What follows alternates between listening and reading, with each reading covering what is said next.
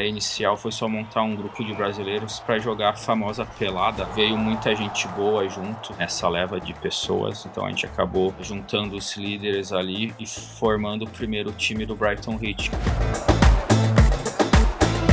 O futebol na Austrália tem forte ligação com as comunidades de imigrantes que chegaram ao país ao longo dos anos. O esporte passou a se desenvolver principalmente após a Segunda Guerra Mundial, quando a Austrália foi um dos principais destinos de pessoas vindas de países que sofriam com a guerra.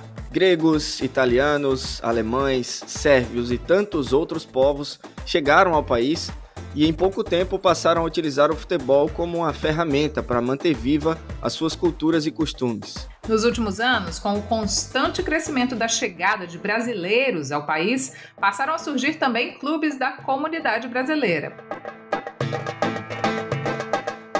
Olá, eu sou o Jonas Rodrigues, brasileiro. Cheguei aqui na Austrália no ano de 2009. Sou um dos fundadores e head coach do Brighton Heat FC, clube formado por brasileiros aqui na cidade de Sydney, na Austrália. Atualmente, em todas as grandes cidades da Austrália, é possível encontrar pelo menos um clube formado em sua essência por brasileiros. Um desses clubes é o Brighton Heat, fundado em 2020 pelo brasileiro Jonas Rodrigues, treinador de futebol que decidiu transformar uma pelada de fim de semana com amigos em algo mais sério. Eu sou Edu Vieira. E eu sou Mariana Gotardo, e essa entrevista com Jonas Rodrigues faz parte da série de podcasts da SBS em português, Uma Pitada de Brasil no Futebol Australiano, pela ocasião da Copa do Mundo do Catar de 2022.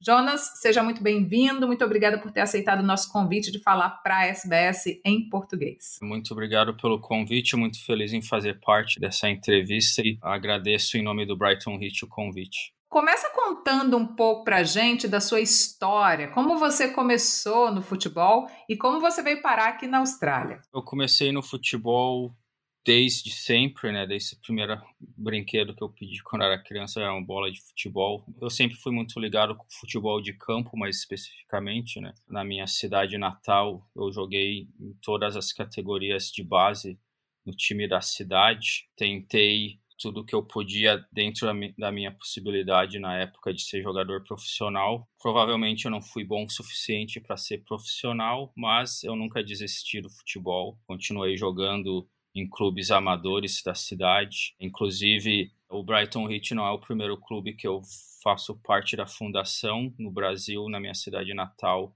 Eu já fundei um outro time que existe até hoje. Desde 2009 eu vim para cá, vim para a Austrália eu joguei futebol desde o começo aqui. Na época tinha campeonatos de futebol na escola de inglês. Até um dos motivos que eu escolhi a Austrália para fazer intercâmbio é que tinha essa opção de jogar futebol aqui. Eu achei muito interessante jogar futebol fora do país. Foi uma coisa que me chamou atenção no intercâmbio. Eu acabei jogando em alguns times aqui de comunidade na cidade de Sydney mas como todo brasileiro que vem para cá, tem que estudar, tem que trabalhar, tem que correr atrás, eu fiquei um pouco por alguns anos desconectado do futebol. Até 2019 eu tive a ideia de fundar ou de montar um grupo de brasileiros para jogar futebol pela saudade que a gente tinha não só do futebol, mas da resenha brasileira, né, que é diferente aqui de fora. A ideia inicial foi só montar um grupo de brasileiros para jogar a famosa pelada através do grupo dos brasileiros em Sydney que existe no Facebook. Postei lá,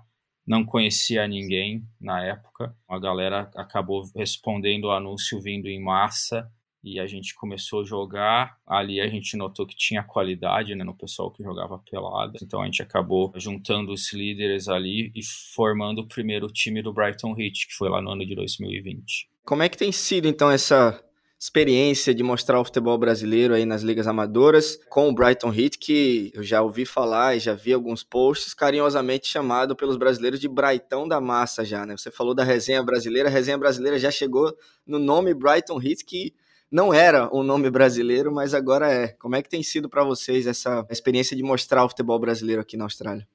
Ah, então, isso que a gente tem muito orgulho de fazer parte, né? Que o brasileiro sempre tem um a mais, né? O nome do Brighton acabou, a gente acaba carinhosamente chamando de Brighton. No começo foi bem difícil, para falar a verdade, o estilo de jogo aqui é diferente do que a gente joga no Brasil. O futebol aqui na Austrália ele é mais físico, né? Então o brasileiro ele tem um pouco de dificuldade de se adaptar porque os outros times eles acabam para igualar a disputa, eles têm que igualar isso no físico, né? Eles batem mais, eles chegam mais junto, o que prejudica o futebol e a rapaziada machuca bastante porque eles não estão acostumados a esse tipo de jogo, né? No Brasil a gente joga mais técnico, então o jogo é mais rola mais, o jogo é mais cadenciado aqui, é mais é um jogo mais rápido. Eles correm muito aqui, então o físico tem que estar tá bem em dia. Eles jogam com muita bola longa, muita bola alta, que também não é o forte do brasileiro, né? Mas a gente acaba tentando igualar, né? A gente vem numa crescente aí desde 2020, muito aprendizado. Cada ano que passa a gente consegue entender melhor como que eles jogam sem perder o nosso DNA, a gente não joga igual eles, né? A gente tenta jogar continuando com a essência brasileira, mas de alguma maneira que, que seja competitivo para jogar com o futebol deles aqui, né?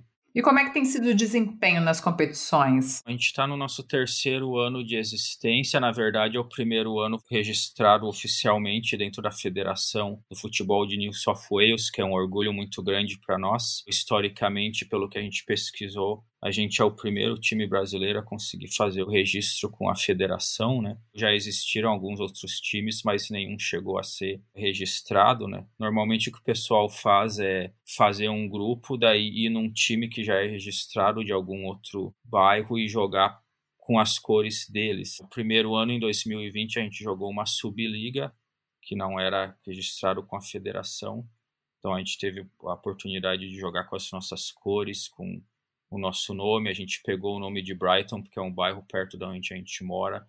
a gente colocou um pouquinho do swing brasileiro ali, botou o hit para deixar um negócio mais caliente, né? Primeiro ano a gente já conquistou um troféu no primeiro campeonato que a gente disputou, mesmo que foi um nível um pouco mais baixo. Daí ali já deu vontade de continuar, né? Então no próximo ano a gente recebeu um convite para ir jogar no clube de Marubra, que é um bairro aqui de Sydney. Então a gente foi jogou a temporada passada com o nome de Marubra United. A gente estava indo super bem, estava ganhando inclusive uma competição mata-mata avançando, só que veio a pandemia e parou tudo. No ano de 2022, a gente recebeu o convite para jogar uma Copa de Verão, na verdade foi em 2021, num bairro bem uh, tradicional do futebol aqui em Sydney, que é na região de Parramatta, Lakemba, que era um campeonato de nações. Já existia um time Brasil, por nosso fardamento ser laranja, eles sugeriram joguem como Holanda. Foi um campeonato com, se eu não me engano, 24 equipes. A gente acabou indo até o final, ganhou a taça de campeão, que foi muito legal. O prefeito do, do bairro lá, ele estava na cerimônia, eles tocaram o hino, a gente pediu para tocar o hino do Brasil, inclusive mesmo estando representando a Holanda na final. Recebemos a taça, recebemos a premiação. Fizemos uma, uma festa muito legal depois com a rapaziada, churrasco, pagode, bem brasileiro mesmo. E dali, daquele campeonato, a gente recebeu um convite de um dos times que a gente bateu. Eles convidaram para ir para a associação deles, também na, na volta da região de Parramatta, em Sydney. Uma área que tem bastante etnicidade de países lá, tem bastante país africano, libanês, turco. Então eles falaram que eles gostariam de ter a cultura brasileira lá também. O pessoal da associação ajudou a gente a registrar que existe uma burocracia, né? Para tu fundar um clube de futebol no papel mesmo, a burocracia é bem grande. A gente tem o Australian Business Number, tudo é uma organização not, not for profit, que é sem fins lucrativos. E aí surgiu nesse ano de 2022 oficialmente para a federação aqui do estado de Nova Gales do Sul, o clube de futebol brasileiro Brighton Heat. Dentro do clube, Jonas, como é que funciona a organização? Você é um dos fundadores, o head coach, mas quantas pessoas mais ou menos ajudam você? O que é que você tem de cargos ali divididos? As responsabilidades do clube, como é que fica isso? O futebol amador aqui ele é bem difícil de trabalhar porque não existe muito dinheiro, né? A gente tem várias responsabilidades ali para conseguir tocar o clube. Hoje em dia, quem toca o clube somos em três. Eu sou o presidente e head coach E daí eu também tenho mais dois vice-presidentes. Um cuida da parte de marketing e também de algumas atividades ali administrativas dentro do clube. Rogério Turrelli, ele é um dos jogadores do time. E a gente tem o professor Éder Arruda, outro vice-presidente, que é o cara que cuida da parte de desempenho e de fisiologia, né, que é muito importante para nós. Você acha que essa coisa do futebol étnico né, na Austrália, que é muito forte, a gente citou no começo italianos, gregos, alemães, sérvios, e agora a gente está vendo os brasileiros, né, como vocês, outros clubes em outras cidades. Você acha que é, é por aí que o Brasil está indo também nessa coisa do futebol étnico?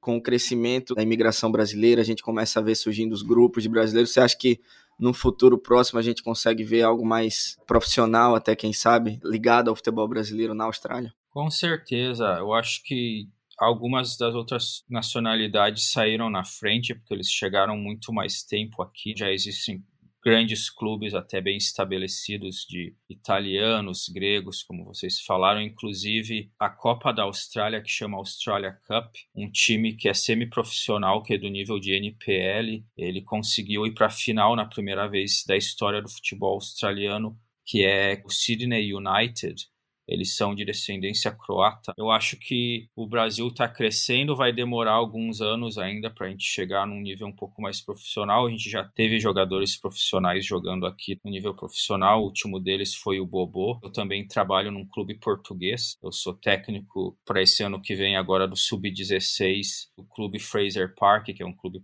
semiprofissional, juntamente com o Lucas, que trabalha comigo, que é um outro brasileiro que está na luta aí. Passou por aqui também, conversou com a gente. A gente estava numa janta de premiação, né, da temporada. E para minha surpresa, quando eles anunciaram os homens, prêmio de melhor jogador, daí teve dois. Um deles, o sobrenome era da Silva Santos, se eu não me engano. Eu ainda comentei com o Lucas, ó, é brasileiro esse cara aí, hein? Pô, melhor jogador, estamos representando. Daí quando chamaram ele para conversar, era um gurizão novo, né? Ele devia ter o quê? Uns 20, 21 anos. Dá para ver que o cara tava falando com sotaque australiano, né? Então deve ser já filho de brasileiro, nascido aqui. E foi bem legal de ver, pô, o Brasil já tá chegando ali. Daí quando teve premiação das mulheres, a goleadora e melhor jogadora da liga era uma brasileira.